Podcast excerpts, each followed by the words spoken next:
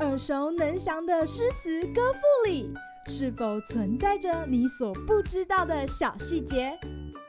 快跟着师傅麦恩居一起补充韵文当中的小惊喜！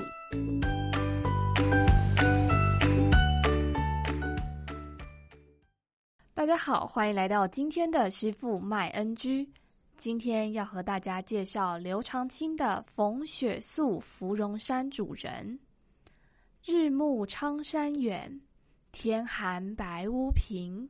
柴门闻犬吠，风雪夜归人。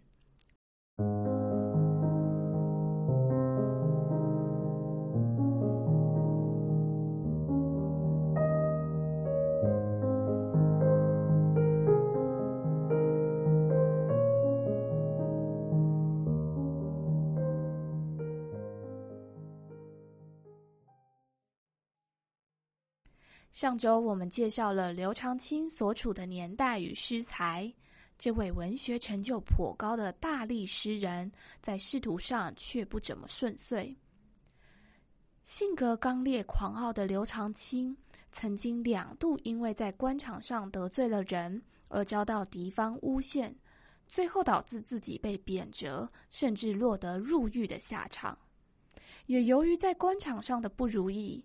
刘长卿的诗作时常流露出失意落寞的感觉，或是转而胸怀山林，描绘出宁静淡泊的乡村景观。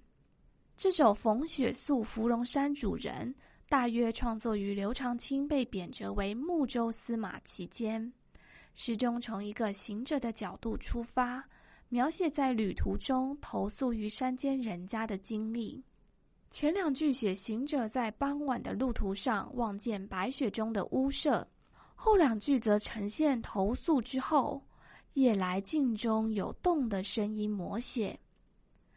短短的四行诗句，却同时令人感受到了空间上由远而近的变焦，以及时间上从黄昏至夜晚的转移。今日 NG 点。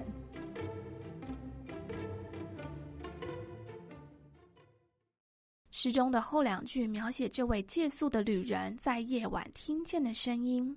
这户人家的主人在刮着风雪的夜里归来。虽然全诗并没有确切的以状声词描摹声音，我们却能从末两句出现的物件联想一连串的声响，像是柴门开关的吱夹声、狗吠声、门外咻咻的风声。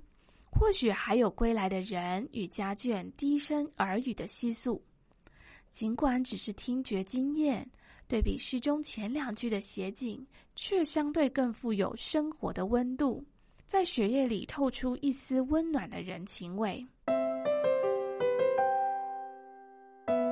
由这首诗，我们可以了解到，听觉摹写不仅可以作为描绘情境时的笔法。更可以成为我们想象视觉画面的媒介。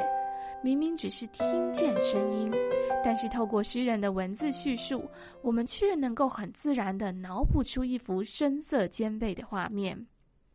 小朋友也可以想想，自己的生活当中有没有哪些值得回味的声音场景呢？欢迎在底下留言与师傅分享哦。好啦，今天的师傅买 NG 就到此结束。我们下回再见喽，拜拜！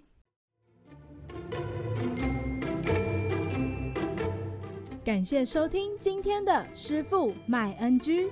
想要了解更多有关韵文的趣味知识，请记得按下订阅键，follow 我们，让你的诗词歌赋不 NG。